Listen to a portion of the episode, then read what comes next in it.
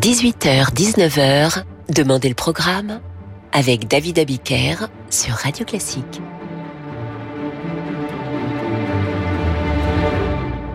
Bonsoir et bienvenue dans Demandez le programme. Ce soir, je vous raconte la deuxième partie de la vie de Wagner en musique.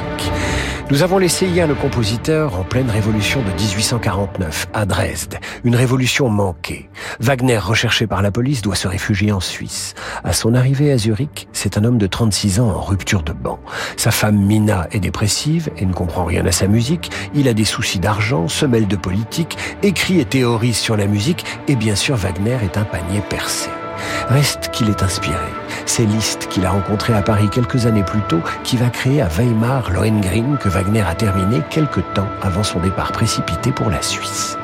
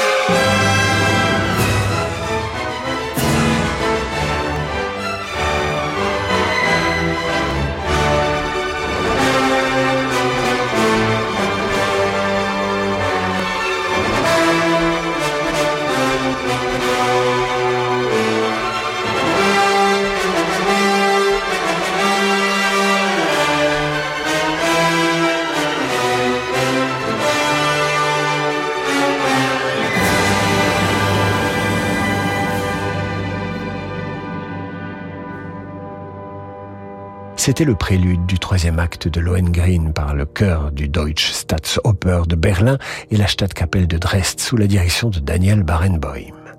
À Zurich, Wagner est pris d'une frénésie d'écriture. Il signe un pamphlet antisémite où il dénonce la judaïsation de l'art allemand. En clair, il abjure ses idées libérales dès qu'il s'agit des juifs et durant la même période, il précise sa conception de l'art total, réunissant la musique, la poésie, le chant. Bref, il met noir sur blanc une conception nouvelle de ce qu'il estime être une œuvre d'art.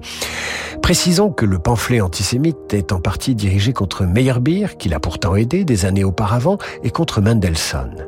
Outre l'antisémitisme, Wagner a une tendance assez fâcheuse à cracher à la figure de ceux qu'il aime ou l'ont aidé, ce qui désole sa femme, mais nous y reviendrons. C'est durant ces années suisses que Wagner entame l'œuvre de sa vie, la fameuse tétralogie, L'anneau du Nibelung.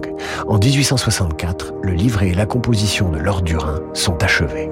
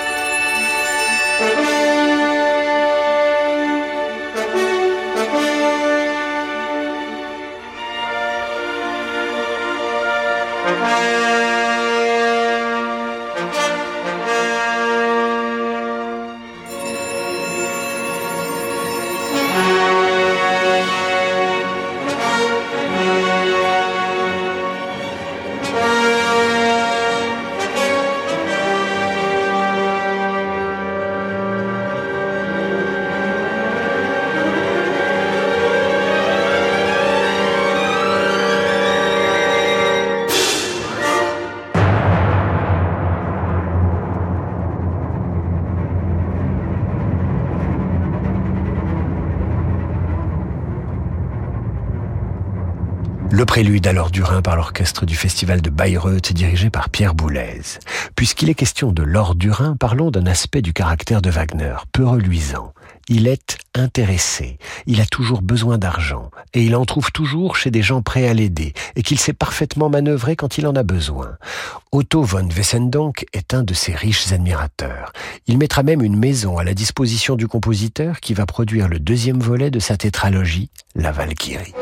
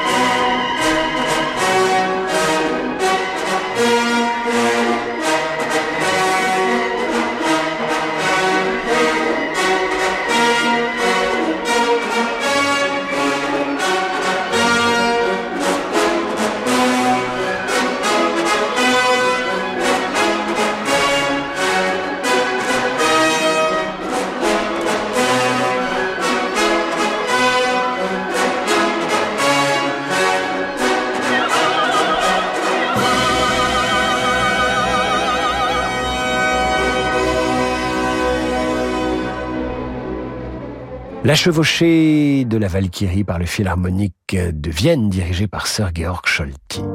Wagner et Mina vivent donc chez les époux von Wessendonck qui leur ont prêté une maison.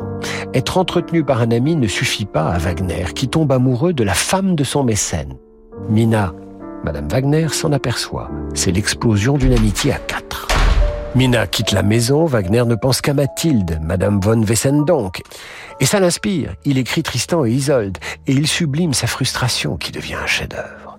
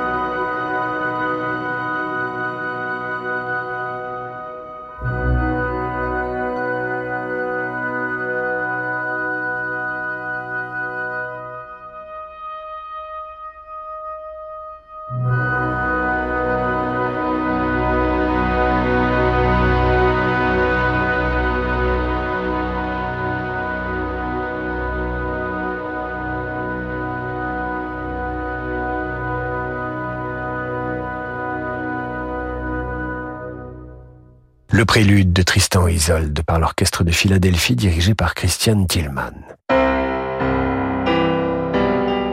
Nous sommes à la fin des années 1850. Wagner est malheureux en amour, créatif mais à court de protecteurs. Son ami, von Wessendonck, lui avait acheté les droits de la tétralogie, mais les a revendus à un personnage qui va jouer un rôle déterminant dans la suite de la carrière de Wagner. Fou de musique, fou de Wagner, fou tout court, de qui s'agit-il? Vous pouvez répondre sur radioclassique.fr. Moi, je vous donne la réponse après l'entracte.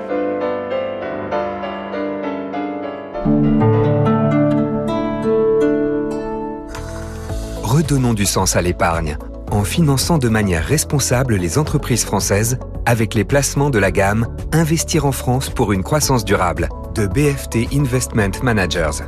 BFT Investment Managers est une société de gestion agréée par l'AMF. Investir implique des risques. Parlez-en à votre conseiller. À l'hôpital Foch à Suresnes, près de 300 médecins et chercheurs œuvrent pour combattre la maladie. Faire un leg à la Fondation Foch, c'est réaliser un geste fort en transmettant votre patrimoine pour acquérir du matériel de pointe et financer des recherches d'excellence au bénéfice de tous. Leg, donation, assurance vie pour aider l'hôpital Foch, appelez le 01 46 25 27 74 ou rendez-vous sur fondation-foch.org. La nouvelle saison de l'Opéra Comique est ouverte. Opéra, concert, programmation jeunesse, laissez-vous séduire par la fille de Madame Angot, Fantasio, Armide ou encore Pulcinella et leur espagnol. Découvrez les créations Macbeth and the World, L'autre voyage, Archipel. Pour ne rien manquer des spectacles 2023-2024 et bénéficier de nombreux avantages, pensez aux abonnements et aux cartes de réduction. La nouvelle saison de l'Opéra Comique à réserver dès maintenant sur opéra-comique.com. Apple Music Classical est la nouvelle app qui regroupe le plus grand catalogue de musique classique au monde et qui intègre un moteur de recherche conçu spécifiquement pour ce genre musical. Effectuez des recherches par chef d'orchestre, soliste, enregistrement et bien plus encore. Profitez d'une qualité audio haute résolution et de milliers d'enregistrements en audio spatial.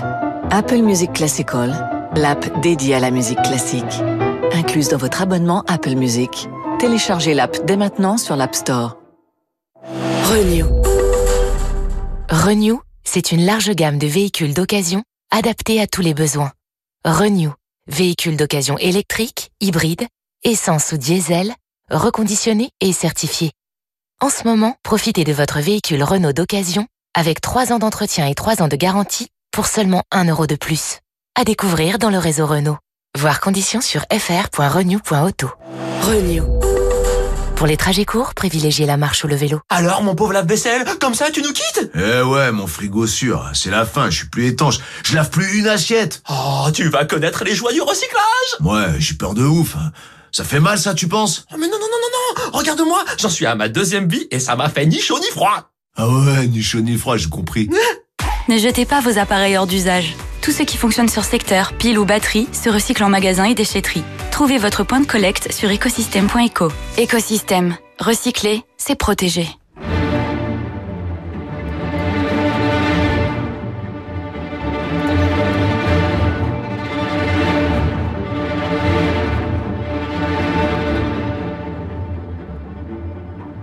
18h, 19h, Demandez le programme avec David Abiker sur Radio Classique.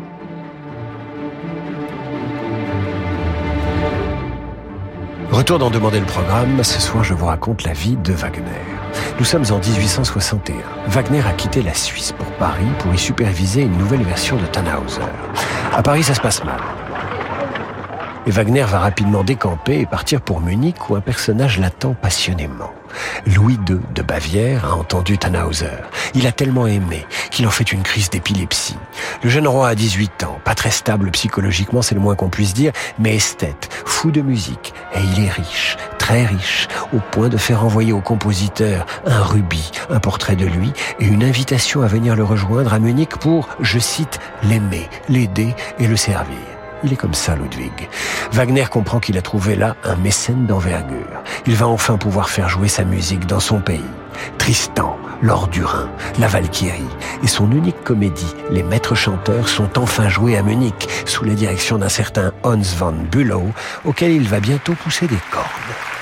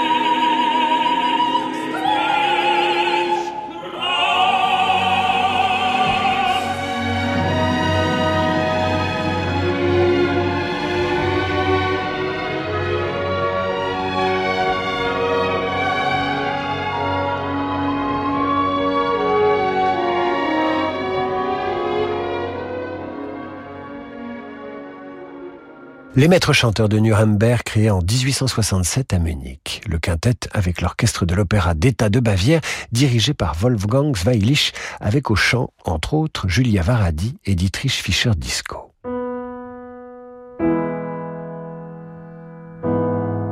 À Munich, Wagner trouve donc un nouveau mécène, Louis II, mais également un ami musicien en la personne du talentueux Hans von Bülow qui apprécie et comprend sa musique.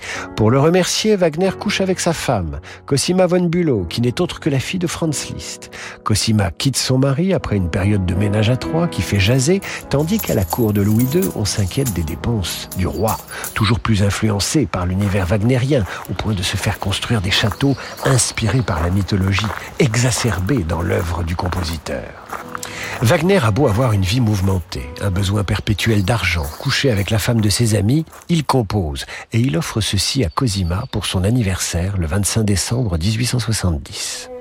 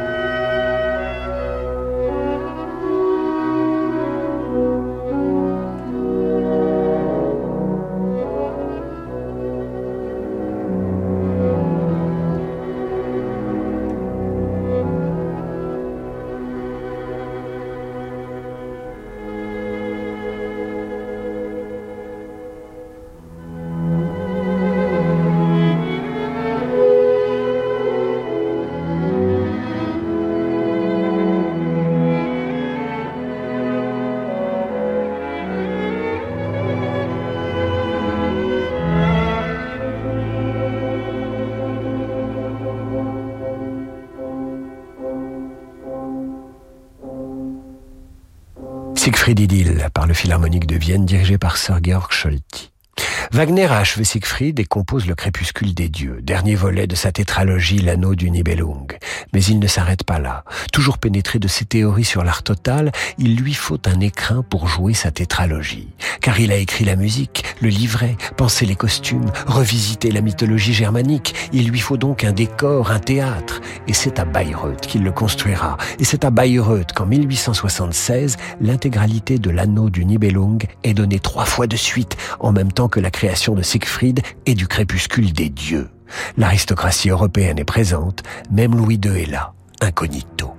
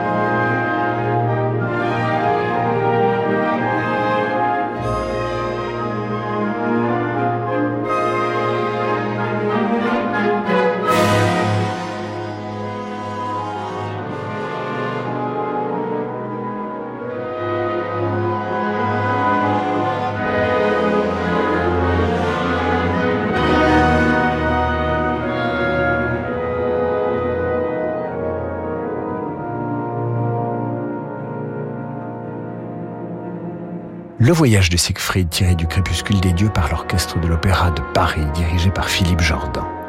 Ce qui s'est passé à Bayreuth restera dans la mémoire de nos petits-enfants et de leur descendance. Tels sont les mots utilisés par Tchaïkovski à l'issue de ce premier festival. En réalité, Wagner vient de bouleverser l'histoire de la musique, mais ses caprices de créateurs mégalos l'ont mis sur la paille. Pas question d'organiser une deuxième édition l'année suivante. Il n'y a plus d'argent. En attendant de recommencer, Wagner compose Parsifal, et ceci pour Cosima.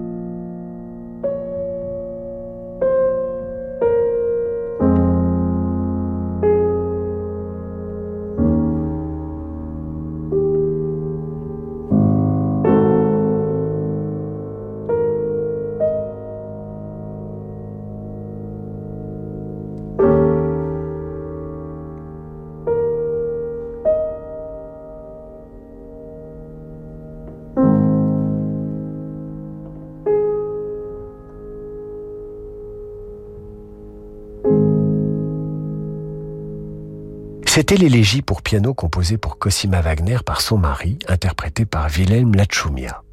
Wagner termine Parsifal en 1882. Il a 69 ans. La vie est passée, inexorablement, tel un vaisseau sur ces lacs tempétueux, au pied des montagnes, au sommet desquels se querellent les dieux et les héros de la mythologie germanique. C'est cette mythologie qu'a réinventé et revisité Wagner. C'est cette mythologie qui a bercé les derniers rêves de Louis II. Le 19 août 1882 a lieu le deuxième festival de Bayreuth. Le chef, Hermann Lévy, a un malaise. Wagner prend discrètement la baguette et dirige l'orchestre.